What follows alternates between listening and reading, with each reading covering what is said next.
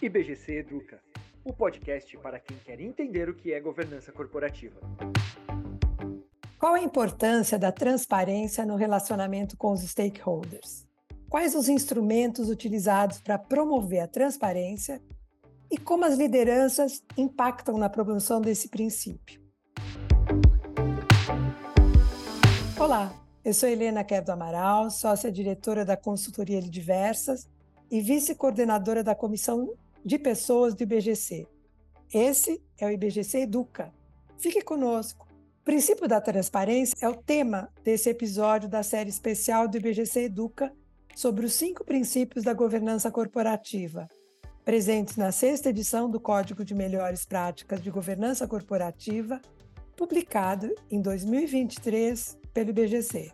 Não perca, está imperdível disponibilizar para as partes interessadas informações verdadeiras, tempestivas, coerentes, claras e relevantes, sejam elas positivas ou negativas, e não apenas aquelas exigidas por leis ou regulamentos, é a definição trazida pelo Código sobre o princípio da transparência. É importante destacar que essas informações não devem se restringir ao desempenho econômico-financeiro, contemplando também os fatores ambientais, sociais e de governança.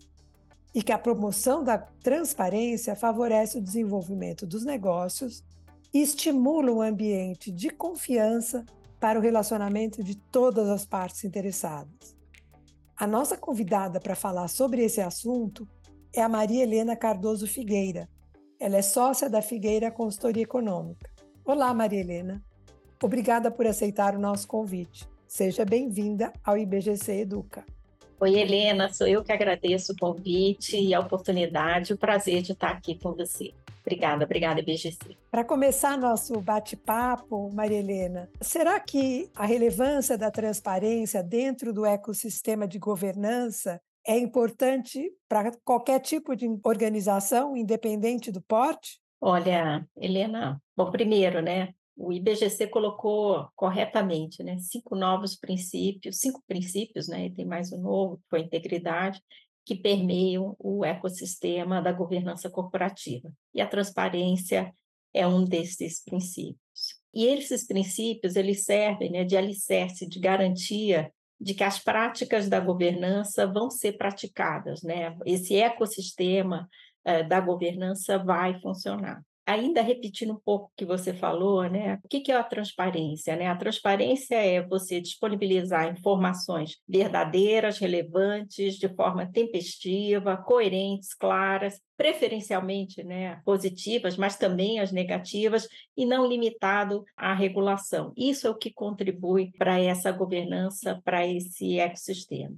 E disponibilizar informações verdadeiras tem se tornado uma necessidade cada vez maior. Né? Hoje a gente tem toda essa discussão de temas ESG, que finalmente né, vieram para a pauta. Então, a gente tem temas ambientais, sociais e governança, e uma demanda muito grande de você diminuir o chamado greenwashing, né? E tem informações que cada vez mais correspondem à realidade e menos ações de marketing e menos ações de promoção, ou seja, que o discurso não seja diferente da prática. No caso da tempestividade, né, o ponto é a organização saber o momento correto de se colocar e de prover a informação, né? E às vezes, e, ela, e, tem momentos que elas são muito críticas, né? Quando a gente tem uma abertura de capital e principalmente em momentos de crise, né? Então, quando a organização é demandada pelo público a gerar informação. As informações não necessariamente são nos seus momentos super completas ou super únicas,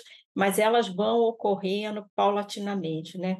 E, por exemplo, casos que a gente tem visto de crise, né, de segurança da informação, de casos cyber, às vezes você não tem a resposta ainda para o ocorrido, ainda as situações ainda estão sendo apuradas, mas o importante é você, a, a organização gerar informação, porque isso também reduz a especulação por parte de terceiros e a organização passa então a ser a proprietária da sua informação. Coerência e clareza também são essenciais, né? Tentar ao máximo, né, diminuir a complexidade na hora de você divulgar uma informação para que ela seja compreendida por todos os, os stakeholders. Né? Sempre que a gente tem um pedido de esclarecimento sobre uma informação que é divulgada, dentro do possível, incorporar esse esclarecimento dentro da informação já numa próxima divulgação, porque isso aí torna, você vai tirando essas paradas no meio do caminho. E, e, por fim, que as informações não fiquem restritas às leis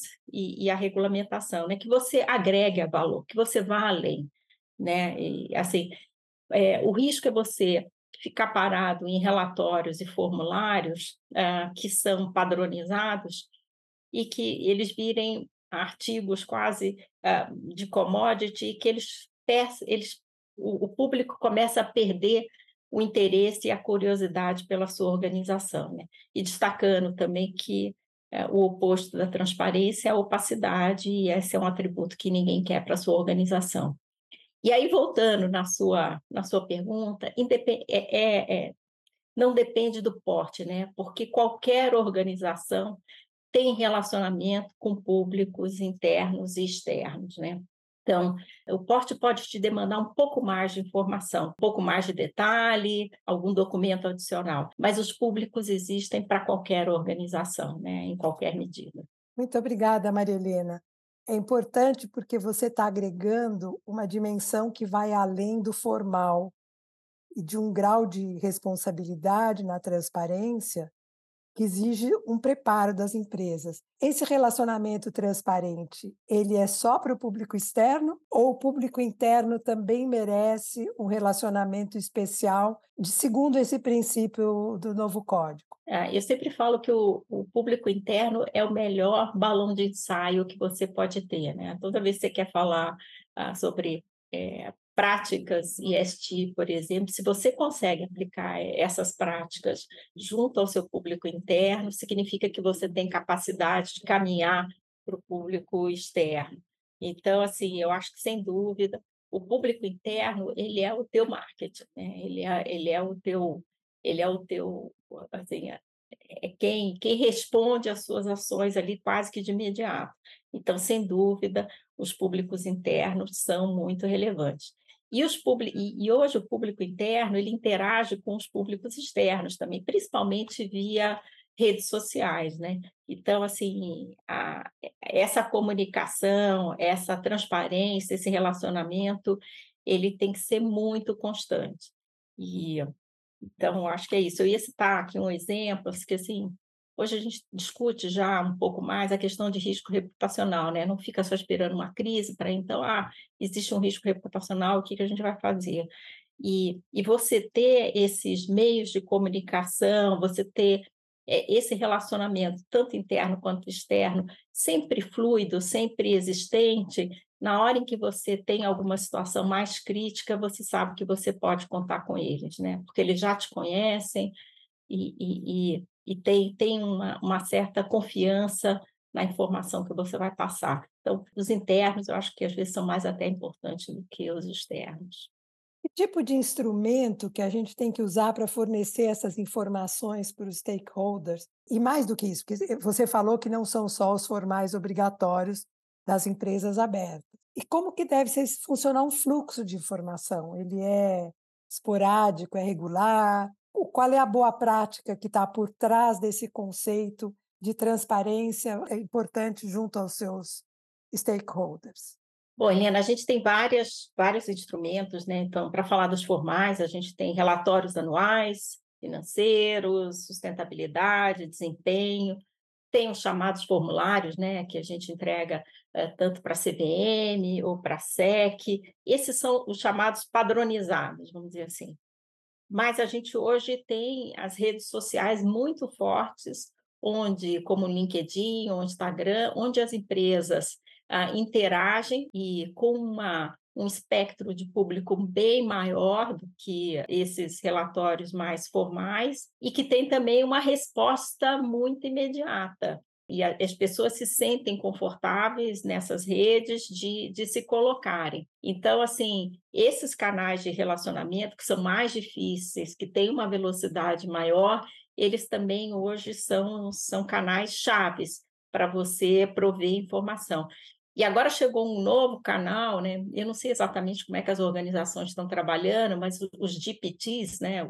O Chat GPT é um exemplo, mas tem BART, tem outros, que é um canal em que as empresas precisam de acompanhar o que está sendo colocado sobre as organizações delas, sobre os setores em que elas atuam. Então, eu acho que hoje você trabalhar informação é uma coisa mais complexa, né? uma coisa que dá um pouco mais de trabalho. E, nesse sentido, o fluxo da informação na empresa, eu acho que você tem que ter muito claro quais são as áreas que fazem as divulgações, como é que as, a informação chega nessas áreas, elas têm que validar as informações que estão saindo. Então, assim, você não pode ter todos os funcionários dando informações, até porque não necessariamente eles teriam a, a, mesma, a mesma simetria. Então, eu, eu, assim, o fluxo das informações, quem faz, uh, que áreas que soltam, o que solta, em que momento é importante. E sobre a frequência que você comentou, frequência é uma coisa estranha, porque se você tem uma frequência que você regularmente solta informação, se você deixa de soltar naquele momento, sei lá, uma perspectiva de relatório de desempenho, alguma coisa assim, se você não soltar, você gera um questionamento do público que costuma receber, fala, pô, será que aconteceu alguma coisa para essa informação não estar tá chegando? Então, a, além do fluxo regulatório obrigatório, esses outros, essas outras comunicações, divulgações que são feitas, ela de, elas devem manter um fluxo para justamente não gerar especulação ah, nos stakeholders. Você traz uma questão que, para mim, está muito ligada à transparência que é a confiança. A empresa, a companhia e os seus principais porta-vozes, eles têm que gerar confiança e confiabilidade das informações que eles fornecem, tanto para o público interno como externo. Como que a qualidade das informações ajuda a construir essa, esse relacionamento baseado em confiança? Porque eu tenho a impressão que, pelo que você está contando, é um caminho de construção de uma confiança, não é uma coisa que é um dado, mas que a qualidade da informação estaria no coração uh, dessa possibilidade, dessa segurança de conversa e, e, dessa relação segura mesmo entre tanto os empregados com, a, com as suas lideranças quanto com os outros stakeholders. É, eu estou indo na direção certa para interpretar a transparência, Maria Helena? Oi, Helena, você está corretíssima, né? A confiança ela é muito relacionada à transparência, né? E talvez um dos melhores produtos uh, da transparência é a criação da confiança, né? Que você consegue estabelecer com seus stakeholders. Mas ela não é uma coisa imediata, né? Ela não é uma coisa rápida. Eu acho que a gente usa uma palavra no IBGC que aqui cabe muito bem. É uma jornada para você chegar à confiança. A gente conversando outro dia, a gente falava que você começa com a desconfiança, né, num primeiro momento de uma organização, e aos poucos você vai, então, testando as informações, a qualidade daquela informação, você vai verificando aquela informação, aquela informação é retroalimentada e novamente verificada e testada. Então, aos poucos, você entra nessa jornada da confiança. Então, eu, eu acho que sem dúvida, é um caminho, é uma jornada, mas estão super e muito relacionadas. A consistência provavelmente é muito importante. E eu entendo que, pelo que você comentou sobre a importância desse diálogo frequente de informações com o público interno, que é um grande aliado da transparência e dos bons resultados da, da companhia, você também está levantando que no sistema de governança as lideranças têm que ter se apropriado desse princípio. Quais as competências que a liderança tem para poder levar a sério esse princípio da transparência, Maria Helena? A liderança é líder, né? Ela, ela dá o tom, ela é o exemplo, né? Ela está sempre sendo observada, ela é admirada, né? Na maioria das vezes pelos seus stakeholders.